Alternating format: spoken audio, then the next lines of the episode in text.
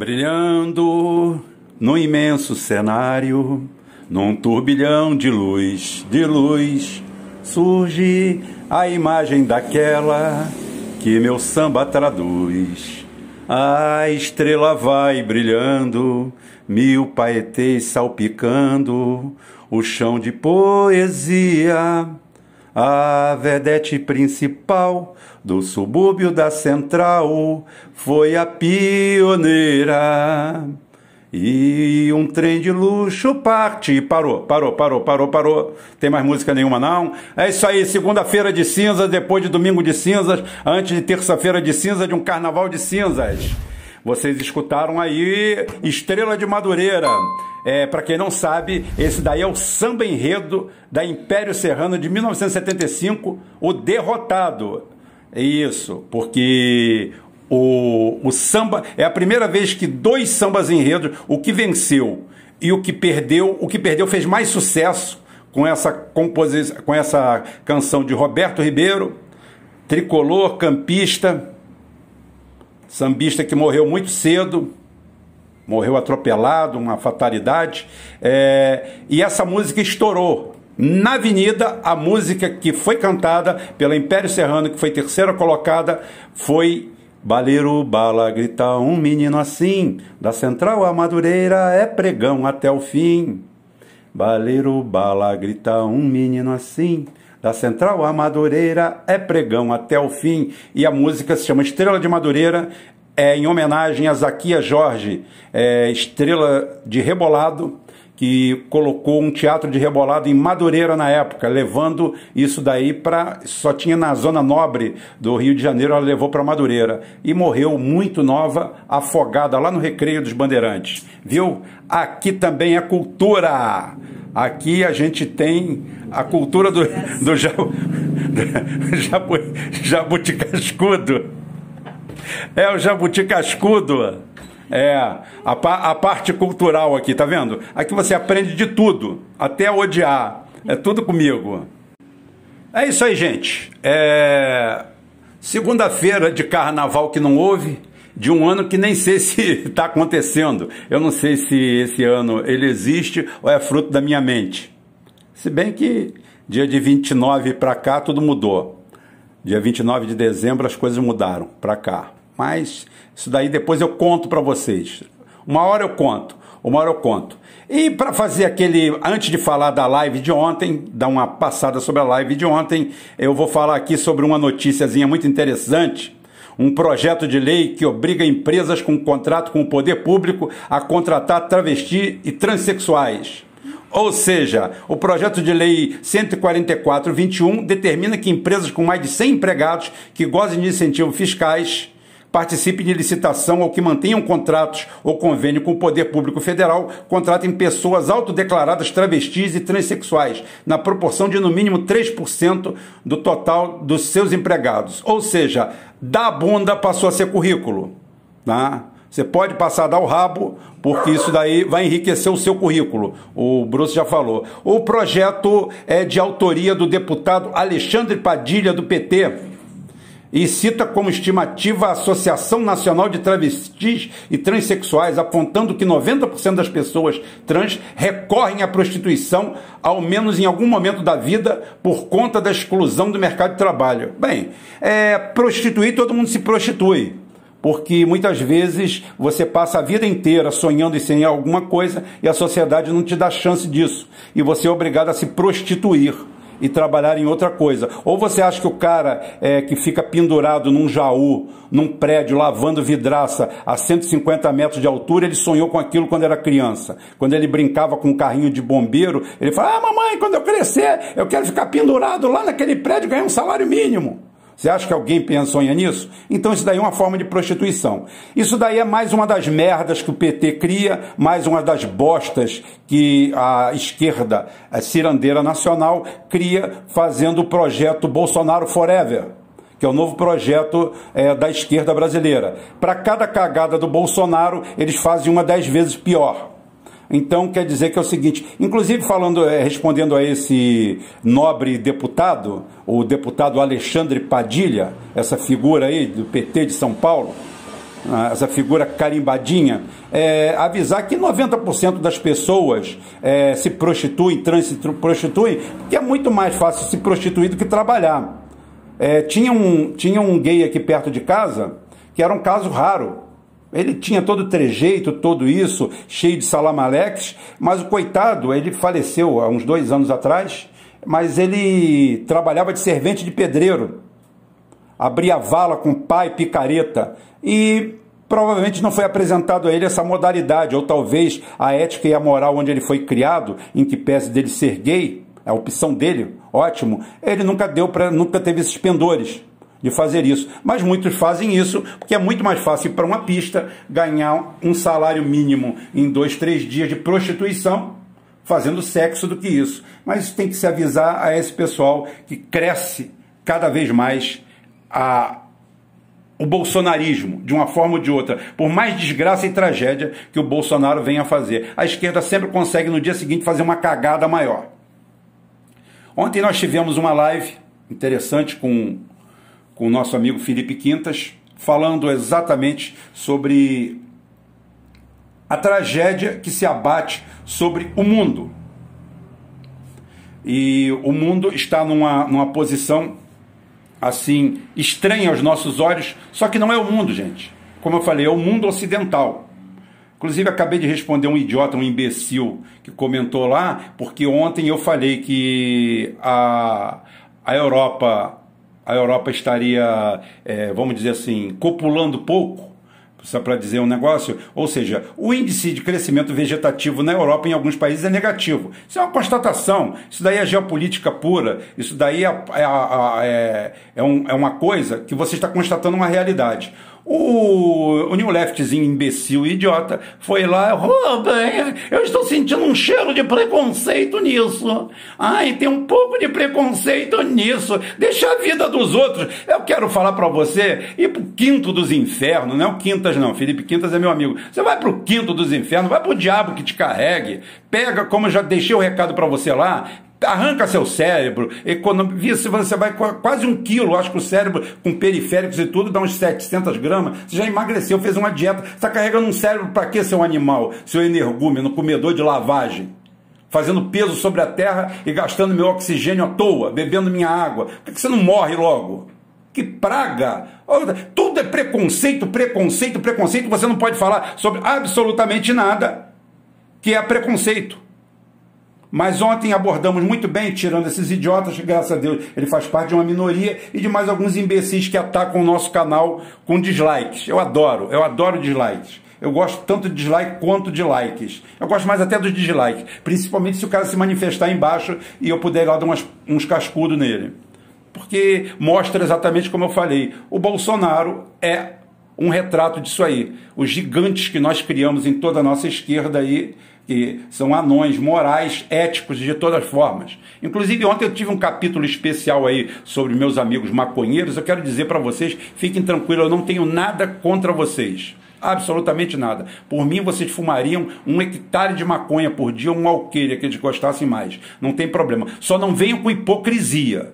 Só não me venha com hipocrisia de dizer que é bom para isso, bom para aquilo. Fuma sua porra da sua maconha à vontade, curte sua onda, tranquilo, numa boa, quero fumar maconha porque eu quero, porque eu gosto. Agora não vem, não vem com papinho dizendo, olha, maconha é ótimo para isso, engorda e faz crescer, parece óleo de peixe elétrico, como disse a Michelle lá no grupo, parece óleo de peixe elétrico moderno. Para quem não sabe, óleo de peixe elétrico é uma coisa que existia muito no interior do país, aonde os caras pareciam. Eu, quando ia para o colégio, às vezes tinha aquela exibição. O cara levava cobras de boia. Naquela época não tinha é, politicamente correto, não tinha ecochato, não tinha nada. Os caras tinham uma jiboia, faziam um monte de apresentações, aí faziam um desempenho lá. Aí daqui a pouquinho vinham com óleo de peixe elétrico. Aquilo era bom para tudo.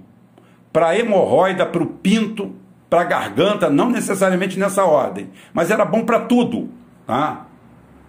Então, é isso aí que era o óleo de peixe elétrico. Aquilo ali você comprava, era bom para tudo. Hoje é maconha. A maconha é bom para tudo. Qualquer coisa que você falar com um maconheiro, ó, você tem que ver isso feito de maconha. Olha meu carro novo, você tem que ver um carro desse de maconha. Que maravilha que fica. Olha só, olha só a bicicleta que comprei. Ah, lançaram uma bicicleta lá não sei aonde, feita de maconha. Tem que ver, é muito melhor, mais leve, anda mais. Tudo, tudo, tudo. Tudo que você abrir a boca para um maconheiro entusiasta da maconha, ele vai dizer que de cannabis fica melhor. Eu falo assim, não sei por que, que eles tacam fogo e queimam. Agora, para os que tacam fogo e queimam, o meu abraço e meu carinho, tá? Porque vocês fazem o que querem fazer. Estão tirando uma onda, estão é ótimo, tranquilo. Assuma seus erros. É aquele negócio, meu pai sempre me falava, quando você estiver fazendo alguma coisa errada, aproveite. Que já está errado mesmo, vai ser censurado por todo mundo, então não erre pouco, erre muito, né? Eu poderia falar hoje de Bolsonaro, falar de mais assuntos de ontem, estender aquilo ali, tudo aquilo ali, como as Forças Armadas brasileiras estão sendo é, achincalhadas, fazendo parte de um processo de destruição de tudo. Mas eu quero falar uma coisa, eu vou ler aqui hoje para vocês uma matéria é, corroborando tudo aquilo que eu falei sobre as criptomoedas. Né? Eu recebi aqui do site livecoins.com.br, passado por o inestimável Caio Castro, que faz a peneira de tudo isso aí. Um abraço, Caio, grande colaborador, tá? entre outros. O criador do Dogecoin, Dogecoin, para quem não sabe, é mais uma dessas moedas inventadas. Que eu fiz um, um eu fiz um programa falando sobre as, as tulipas, as, as bulbos de tulipas de Amsterdã no século 17. Início do século 17, 1637, primeira metade do século 17, é, depois que criaram a primeira bolsa de valores, logo logo os anglo-sionistas criaram o primeiro golpe da bolsa de valores, a primeira pirâmide e já daquela época contrataram as sardinhas. A sardinhada veio toda junto.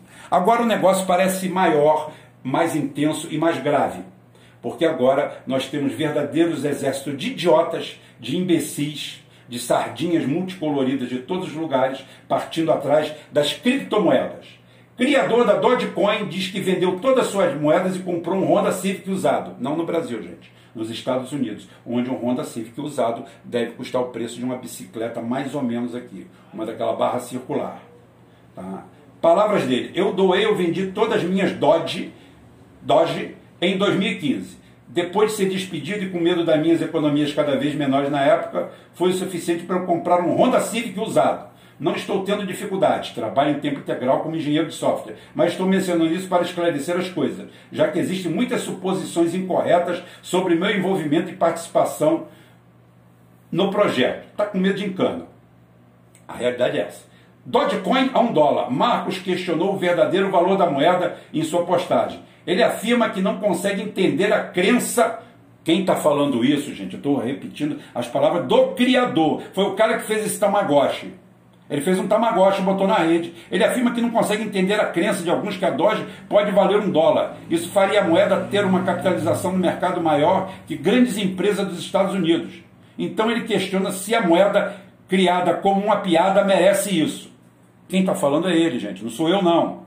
As pessoas estão dizendo que a Doge vai para um dólar a unidade. Isso tornaria a capitalização de mercado maior que, que as empresas de serviços reais para milhões, como a Boeing, Starbucks, American Express, IBM e outra. A Dogecoin merece isso? Não consigo entender muito, menos tenho resposta. Mais uma vez, sendo didático, falando para vocês que quem está falando isso é ele. Parecem palavras do Rubão, mas não são. É o criador da Dogecoin. O criador disse que atualmente não tem nenhuma Doge. Ele afirma que vê na internet postagens aleatórias dizendo que ele está rico, mas nega. Eu vejo uma porcaria aleatória na internet dizendo que estou rico. Legal, mas onde está o dinheiro? Sou uma pessoa normal que trabalha, não estou com problemas nem nada, não sou rico. Marcos parece ser um idealista de bom coração. Ele diz que a Doge não tem valor monetário significativo. Isso é uma, um, uma analogia para dizer que não vale porra nenhuma. Em vez disso, ele afirmou que há, que há a comunidade e, se, e seu potencial para fazer o bem que lhe dá valor. Ou seja, são vocês idiotas e a turma que lava dinheiro que diz que essa bosta, esse tamagotchi criado por alguém e jogado na rede vale alguma coisa. Ele diz que é uma comunidade com bondade, alegria, empatia, diversão e criatividade e seus olhos, a seus olhos é o verdadeiro valor da moeda. Aí aparece quem? Elon Musk ele, ele, o grande picareta do século. Elon Musk é o Howard Hughes dos anos do século 21. Para quem não sabe, Howard Hughes, tá, dono da Hughes Corporation, é o é o alter ego do Homem de Ferro, né? O Homem de Ferro, o cara que ficou bilionário, engenheiro, piloto, é, aviador, é, projetista e ladrão. Ladrão como nenhum dos outros. Tá? Marcelo Odebrecht, para ele, estaria no jardim de infância. Ele passou a sua vida inteira roubando dinheiro do Departamento de Estado americano, subornando generais, subornando o Pentágono, vendendo armas que não funcionavam e alguns que funcionavam e equipamentos de petróleo, porque a Wills Corporation é uma das maiores fabricantes de equipamentos de petróleo, de perfuração. Isso sim, a real atividade. Ao mesmo tempo, ele vendia aviões, projetos militares e tudo. Tudo à base de muita propina, tudo dividido com todo mundo. Qualquer semelhança não é mera coincidência com Elon Musk, o trambiqueiro mor do século XXI. O texto do desenvolvedor renovou a especulação em torno da moeda digital. Aí o título já é Elon Musk. Atualmente ela ganhou o nome de criptomoeda do povo pelo homem mais rico do mundo, nada mais nada menos que o picareta do Elon Musk, que também declarou ter comprado a moeda digital para o seu filho. Marcos vê o interesse do bilionário pela criptomoeda como algo bastante surreal. Declaração, abre aspas, do próprio Marcos, criador da moeda. É estranho que algo que criei em poucas horas agora faça parte da cultura da internet. Isso é para você ver até ponto que você é idiota. Você aí que fica dizendo que é especialista em bolsa, em criptomoeda, para você ver. É engraçado ver Elon Musk falar sobre isso. Pode parecer bobagem, mas há um grande aumento do valor por trás disso. Marcos concluiu seu texto canalizando parte da realidade objetiva que parece não existir nas altcoins. Se esta é minha contribuição para o mundo, seria bom compensar toda a queima de combustível fóssil usado para minerar a moeda, disse ele, levantando uma questão séria que muitos ursos de criptomoedas, incluindo Bitcoin, continuam a levantar. Talvez seja porque a Dogecoin pode ser um bom barômetro de quão longe as coisas podem chegar. Concluiu Marcos Billy Marcos.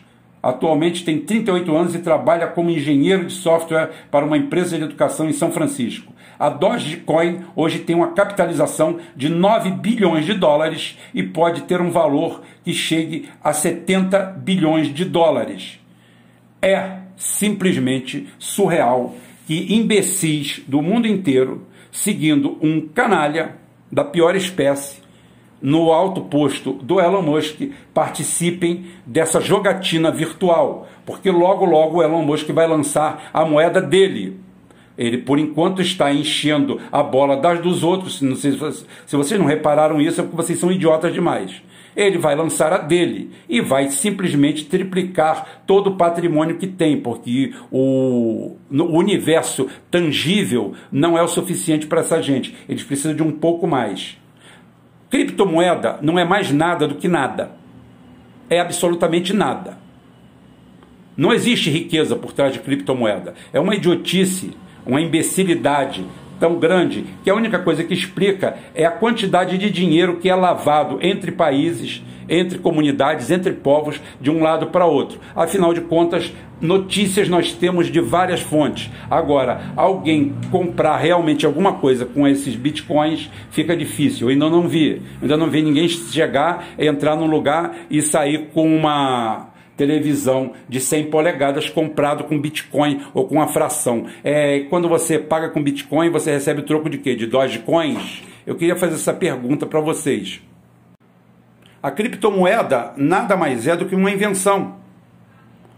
Uma coisa que não existe, criada virtualmente. Seria como você fazer um projetinho, um desenho Tá? Alguma coisa dentro, uma brincadeira para os seus filhos. Vamos dizer que você trabalha com programação básica e faz um joguinho para os seus filhos. E manda seus filhos procurarem alguma coisa. É isso que é Bitcoin. Assou! Assou! Assou! Aí você vai dar sorvetinho para as crianças, dá picolé, dá balinha, dá alguma coisa, estraga os dentes dela, fode a vida deles. Tá, mas tudo bem, isso aí não entra o caso. Então é o seguinte, é isso daí. Você fez um cursinho de programação básica, fez alguma coisa. Você faz um pouco maior e você faz uma, uma moeda, uma criptomoeda. A criptomoeda, como eu falei, não é nada, não existe, não vale absolutamente nada. E criptomoeda não é moeda digital. Criptomoeda é um lixo como esse criado pelo cara.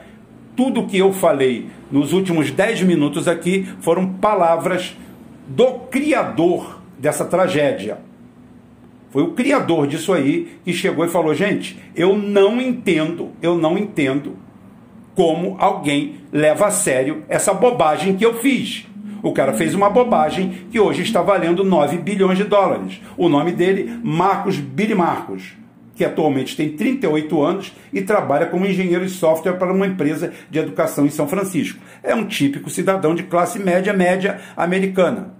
Entende bem do ramo, entende bem do riscado. E mais do que você que se acha um gênio, fala assim: eu não sei como um joguinho, uma brincadeira que eu fiz, alguém pode valorizá-la desse jeito. Mas é o que está acontecendo. Ou seja, a história sempre se repete, a segunda vez sempre como farsa. Nós estamos caindo numa farsa. O Elon Musk foi para esse ramo porque ele não tem mais para onde ir, porque ele já tem um Departamento de Estado americano para roubar, a NASA para receber rios de dinheiro e simplesmente uma máquina bem azeitada para transformar a sua fábrica de carrinho de pilha de terceira, haja vista que dentro, diante do que se constrói de carros elétricos na, na China, em qualidade e quantidade, inclusive as empresas deles estão sendo questionadas, a, a Tesla está sendo questionada, pasmem, está sendo questionado na justiça, na justiça não, pelos órgãos reguladores chineses, pela qualidade, ou melhor, falta de qualidade dos automóveis Tesla. Isso mesmo que você está pensando, isso que você está imaginando. A China está questionando, suspendeu a produção lá e ele está tendo um problema sério lá dentro da China, aonde a empresa dele é café pequeno para outras empresas como a BYD que é a maior fabricante mundial de carros pesados elétricos. Então, essa historinha de carrinho de pilha de empresa supervalorizada nada mais é do que uma falácia, mais uma historinha de tubarões e sardinhas, onde os tubarões comem as sardinhas, se você não pensou nisso. Outro dia teve um cara aqui falando comigo é, falando, ô oh, Rubem, eu não sou sardinha, sardinha é quem investe menos de 50 mil. Eu quero dizer para vocês que a sardinha é a filosofia, a sardinha não está ligada ao valor. Um sardinha pode ganhar na loteria 50 milhões e botar tudo lá e vai continuar sendo sardinha. Sardinha é o tamanho do cérebro, é a dimensão do cérebro e a profundidade de inteligência das pessoas. É isso que faz e define um sardinha.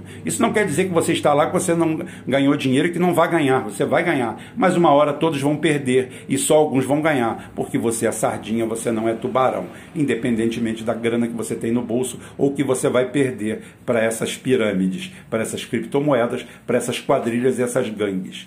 E por isso eu vou ficando por aqui. Amanhã a gente volta, se Deus quiser, Ele há de querer. Amanhã é terça de cinzas. Amanhã não sei se vai ter o programa cedo. Se tiver, não tem problema, nós estamos, estaremos lá às sete e meia da manhã. Se não, a gente fica para quarta-feira de luzes. Porque depois das cinzas vem as luzes, vem a fênix que ressurge no fim de tudo isso. Não aqui. Fênix é lá, é lá, é para os eslavos aqui que está difícil. É Aqui está difícil até renascer um urubu. Mas vamos que vamos. Vamos embora. É isso aí, gente. Fui.